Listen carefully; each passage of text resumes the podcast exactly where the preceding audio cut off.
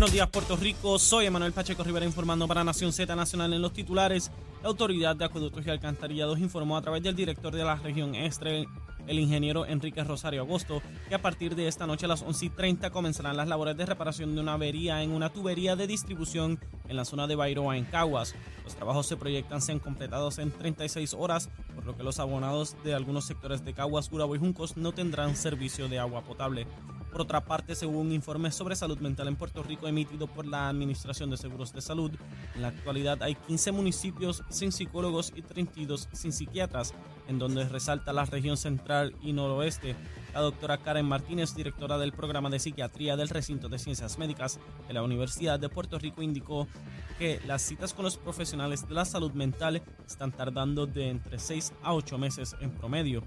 En otras noticias, el director de investigación de política pública de la Junta de Supervisión Fiscal, Arnaldo Cruz y Zaira Maldonado, directora ejecutiva de la Oficina de Administración y Transformación de los Recursos Humanos, anunciaron que el próximo 28 de febrero se implementará el alza salarial como parte del plan de clasificación y retribución retroactivo al 1 de enero, impactando unos 11.000 empleados públicos. Hasta aquí los titulares, les informó Emanuel Pacheco Rivera. Yo les espero en mi próxima intervención aquí en Nación Z Nacional, que usted sintoniza por la emisora nacional de la salsa Z93. Sin pelos en la lengua. Es esa otra cultura, la cultura de la violencia, donde ver asesinar a alguien es algo muy sencillo. Leo, Leo Díaz en Nación Z Nacional por Z93. Sube el hachero. Es. Idilio, Willy Colón. Búsquela, búsquela. Son un poema. Oiga, oiga. Oiga. Solo me alienta el deseo divino de hacerte mía. Más me destruye la incertidumbre que estoy pasando. Es que la nieve cruel de los años mi cuerpo agota ya la paciencia por ti esperando. Y se me agota ya la paciencia por ti esperando. Eso es. Escuchan ahí un fragmento de la canción Idilio de Willy Colón. Mire, eso es un poema. Eso es un poema perfecto. Y seguimos, seguimos aquí con nuestros temas. Les señalaba que José Luis Dalmao, hoy, eh, en exclusiva con el periódico El Nuevo Día, perdón, con el periódico El Vocero, debo decir, señala que no va a aspirar a la presidencia del Partido Popular. Ustedes saben que en mayo se debe producir una votación para escoger al nuevo presidente del Partido Popular. Él no va a aspirar a esa posición, pero señala que va a auscultar la posibilidad de correr a la gobernación por el Partido Popular. ¿Por qué digo que es una excelente estrategia? José Luis Dalmao ha sido víctima del ataque virulento de distintas personas dentro de su partido que quieren aspirar a la gobernación, no se han atrevido, o por lo menos no lo decían, y estuvieron atacándolo y socavando su liderato a lo largo de estos dos años. Que si no había reorganizado, que no había buscado dinero para el partido, que esto era un desastre, que no convocaba a la Junta de Gobierno, bueno, todo tipo de discusión lo hemos, lo hemos evaluado aquí durante estos últimos dos años, desde que él asumió la presidencia. José Luis Dalmau les está diciendo, ustedes querían Bugalú, pues ahora van a tener Bugalú. Está abierta la presidencia. De todos los que aspiren va a ganar uno o una, porque no pueden ganar todos, ¿verdad? Los demás van a perder. Así es que esos quedan fuera del panorama porque ni para presidente los querían. Esos se anularon en el camino. Me quedará uno de frente, el que salga presidente o presidenta. A ese le estarán cuestionando si recoge dinero para el partido, si puede reorganizar, si fiscaliza. En el camino él se quita ese peso enorme de encima y se dedica única y exclusivamente a su candidatura a la gobernación. Tiene que buscar chavo solo para él, buscar una estructura electoral para él y la fiscalización que él decida hacer. Sin la carga inmensa y la recriminación, cuestionamiento y sabotaje de cuando de cuanto pájaro y pájara no lo quiere la presidencia ni candidato a la gobernación. Es muy difícil, muy difícil, y lo digo por experiencia propia, mantenerse en la presidencia de un partido que no ganó la gobernación porque todos intentarán destruir, minar y sabotear la presidencia de quien sea, en el PNP o en el Partido Popular. Aplica igual, aplica igualito. Esto no es distinto un partido al otro. Lo que está ocurriendo en el Partido Popular ha ocurrido en el PNP. Igualito, igualito. Así que nadie me venga con gusanga de que de los populares nada más no sean embusteros. Le ocurre a los dos, a los dos cuando no se gana la gobernación. De esa manera, Dalmau le deja el camino libre o a Carmen Maldonado o a Zaragoza si radica para presidente del partido, a Javi, el de Villalba, si quiere, a Jesús Manuel Ortiz, si quiere la presidencia, al que la quiera. Eso está libre ahí, agarre ese conejo, eh, agarre esa guinea, chopla, chopla, va camino abajo por la jarla, por el, por el monte para abajo. Agarre esa presidencia, ¿saben qué? De mayo al próximo mayo, del 2024 hay un año. Hay un año para hacer pedazos al nuevo presidente. Porque en verano del otro año de arriba es que en la primaria de ley se escoge el candidato o candidata a la gobernación. ¿Ven? Hay un año para sabotaje, para estridencia, para cuestionamiento, para embuste, para todo lo para, fabricaciones, papayola. Hay tiempo para payola, para pagarle a aquellos. Di esto en tu análisis, di esto por allá. La payola, la payola Mire, la payola se activa en año electoral y de primaria. Está el billete josco por todos lados. Directa o indirecta. No te lo doy a ti, papito, no te lo puedo dar a ti, pero se lo doy a aquel para que te, lo pase a ti. ¡Eh! Chavito, chavito por todos lados, dale chavito a que coma el centella ese. ¿Ve? Así se trata este asunto. De otra parte, en el fin de semana, eh, Pablo José Hernández eh, tuvo su primera actividad proselitista eh, de caravana. La hizo allá con Carlitos López en Dorado. hicieron una caravana. Y yo miraba la cubierta de prensa de ese evento. Y indistintamente de los méritos que pueda tener Pablo José, yo le tengo estima, le tengo mucho aprecio. Eh, eso indistintamente de las diferencias ideológicas. Nadie le dé angina de pecho, no se trata de, ¿verdad? Este, pero veo la manera en que se cubre y se entrevista a Pablo José y veo la manera, o vi la manera en que se veía, se cubría y se entrevistaba a Ricardo Rosselló cuando corría a la gobernación. La distancia, la diferencia es del cielo a la tierra, mi hermano. Cuando Ricardo Rosselló corría, se le cuestionaba hasta su preparación académica. Decían que eran embustes, que no era experto nada en células madres. Se le cuestionaba hasta la universidad donde había sido aceptado. Todo eso usted escucha las entrevistas a Pablo José y eso parece un poema. ¿Sí? Eso es una cosa preciosa donde caminan hadas y usted esto y usted lo otro. los periodistas no se atreven a hacerle preguntas difíciles ni a cuestionarle nada.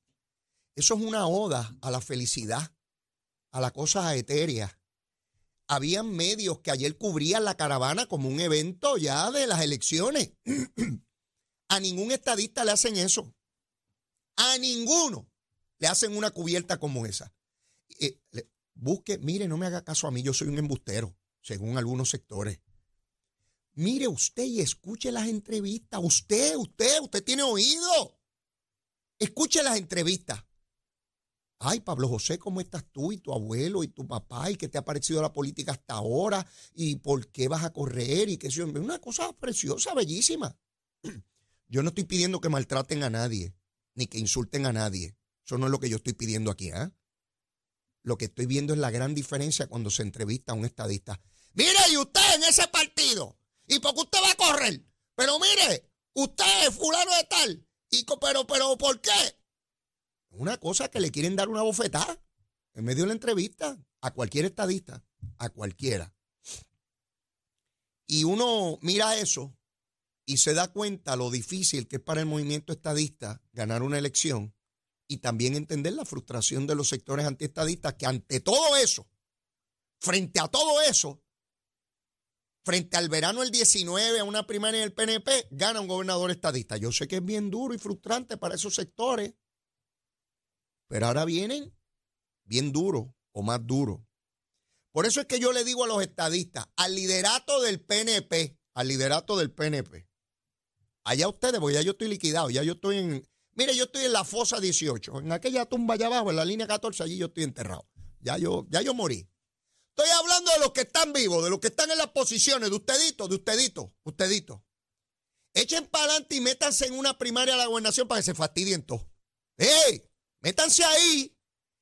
Como ustedes dicen que cuando hay primaria es cuando más fuerte sale el PNP, pues mire, tengan una primaria bien dura y bien cruenta. Arránquense las cabezas todos. Porque como ustedes dicen que salen más fortalecidos después de, de cada primaria, pues en la última el candidato a la gobernación ganó por el 33%, en la última. ¿Saben? Busquen cómo ha ido bajando los votos en el PNP. Sí, para que, para que sigan con el discurso ese de tonto, de que con las primarias se fortalece. Yo no sé qué rayo es lo que se fortalece. Yo no sé qué rayo es. Sí, denle para adelante en una, una primaria bien dura a la gobernación. Y hablando de eso, de primaria a la gobernación, el viernes, digo, el fin de semana, creo que fue el sábado, estaba el liderato del PNP en Ponce. Estaban allá porque se certificaba el nuevo presidente de Ponce y toda la cosa. Pablo Colón, abogado criminalista allá en Ponce, que asume la presidencia del partido. Y estaba el eh, Pedro Pierluisi, estaba Jennifer, y senadora y representante, y el liderato local, ¿no? De la zona, de la región.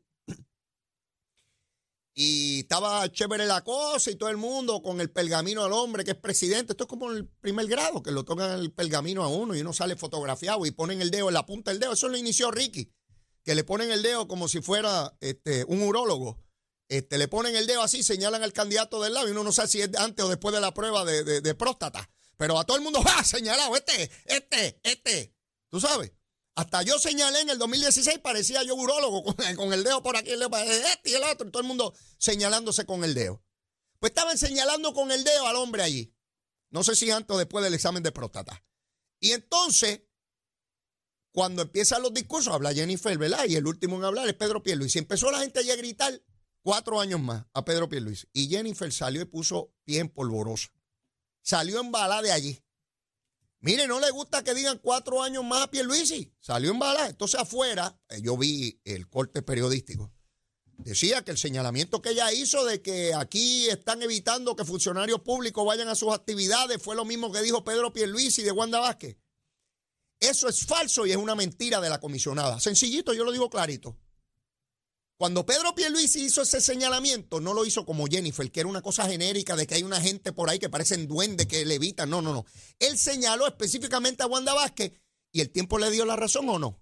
¿A quiénes votó? Votó a la de la familia, votó al de vivienda, votó al de emergencia, le fabricó caso. Y mire quién está acusado hoy, Wanda Vázquez. ¿Usted se imagina que Wanda Vázquez hubiese sido gobernadora de Puerto Rico? La vergüenza y el bochorno de una gobernadora acusada de corrupción a nivel federal. No es como Jennifer que viene con que hay una gente por ahí como si fueran duendes. No, no, uno tiene la obligación de ser nombre y apellido. No se puede ser irresponsable. Si yo sé que alguien está cometiendo delito, que es lo que ella denunció, porque es delito amenazar empleados con su empleo y su salario para ir o no ir a una actividad política, pues se fue de la actividad. Eso me lleva a la primaria. Que le dé para adelante Jennifer González a la primaria esa y que hagan pedazos al PNP para que José Luis Dalmau sea gobernador y Pablo José sea comisionado. A ver, a ver si el gas pela. Para que el Partido Popular nombre una nueva mayoría en el Tribunal Supremo. Denle para adelante, que ustedes son bravos y saben de eso. Yo no sé nada de política. Ustedes son los que saben. Ustedes, que son generales y son candidatos, perdieron Cámara y Senado en la pasada elección. La mayoría de las alcaldías la ganó el Partido Popular. O, o yo estoy loco. Cámara y Senado la perdió el PNP. No, si las primarias fortalecen. Muchos pájaros diciendo disparate. Sí, fortalecen tanto que perdieron Cámara y Senado. Fortalecen tanto que perdieron la mayor parte de las alcaldías. Fortalecen tanto que el candidato a la gobernación ganó con el 33%. Que mucho fortalece las primarias. Mucho disparatero ahí en política. Pedro Rosselló en la primera primaria perdió la elección en el 2004. ¿Qué fortalece en primaria ni nada? Al que quiera correr, corre. Yo no estoy diciendo aquí, yo, yo no puedo evitar que corran. El que quiera correr, corre si la ley lo ampara. Yo no estoy diciendo que no. Yo estoy hablando de sabiduría. Al que quiera por ambición personal, déle para adelante y rompa toda la vitrola y que se fastidie todo y gane Natal. Seguro.